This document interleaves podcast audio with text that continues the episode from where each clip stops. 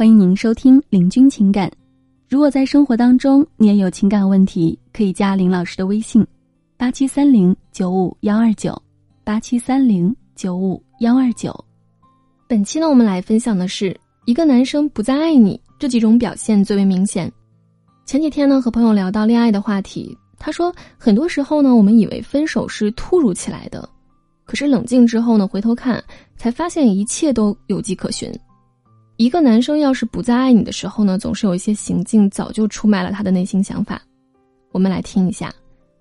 首先，第一呢，就是不顾及你的感受。爱一个人的时候是什么样子呢？有一句话形容的十分的准确，那就是眼睛为你下着雨，心却为你打着伞。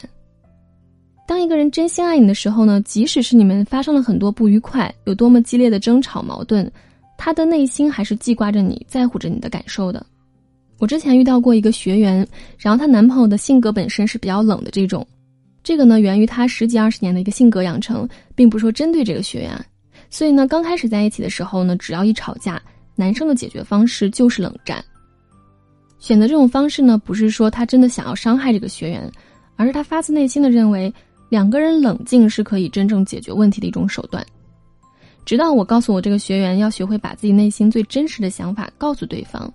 选一个好的时间，告诉他说：“你不哄我，我就觉得你一定是不爱我了。我知道你不要我了。”那至此之后呢？男生只要一吵架，就会想起他说的这些话，会害怕男生伤心难过，慢慢的就不会了。就算再生气，也会主动的发上“晚安”两个字，去打破隔夜仇的局面。那么我认识的另外一个朋友呢？刚开始谈恋爱的时候呢，对女朋友是无微不至的，人人都说他是体贴的、温柔的暖男。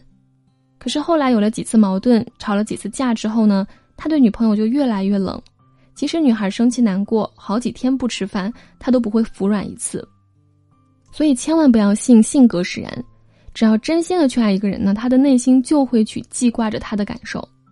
只有不够爱，才不会愿意妥协改变，不顾及你的感受，我行我素。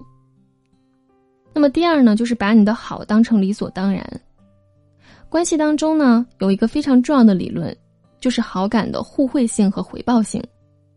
顾名思义，如果你要想让一个人对你好，那么最聪明的办法呢，不是逼迫他去这样做，而是以身作则，主动对他好，他再反过来回馈给你，两个人相互推进，周而复始，这就是推进两个人关系的一个必不可少的阶段。但是呢，如果一个人并不是发自内心的喜欢你，那么他则会将这样的一种双向行为变成你的单向输出，你对他的好，他照单全收，但是呢，他却并不会回馈你的分毫，硬生生呢是把你当成一种工具或者是免费服务，无论你怎么样辛苦，怎么样努力，到头来呢，在他的眼里只会成为傻子和老妈子，换不来半分感动，因为他已经习惯了。那第三呢，就是不再分享交流，比如说你说。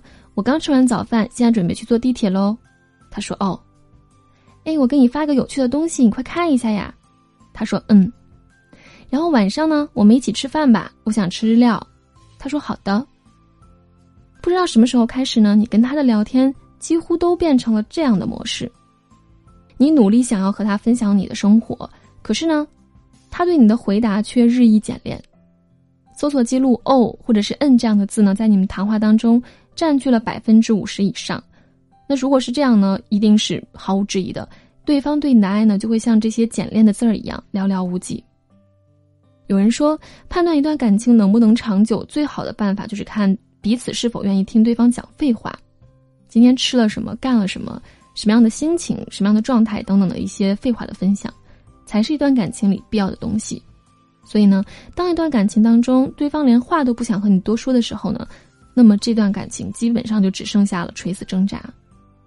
所以我们告诉大家这些呢，并不是让大家去怀疑自己的感情，而是让大家认识到自己的情感现状，有问题就赶紧采取行动，扭转关系，或者是及时止损。好，本期呢我们就分享到这儿了。如果生活中呢你有情感问题，可以来咨询林老师，八七三零九五幺二九，八七三零九五幺二九。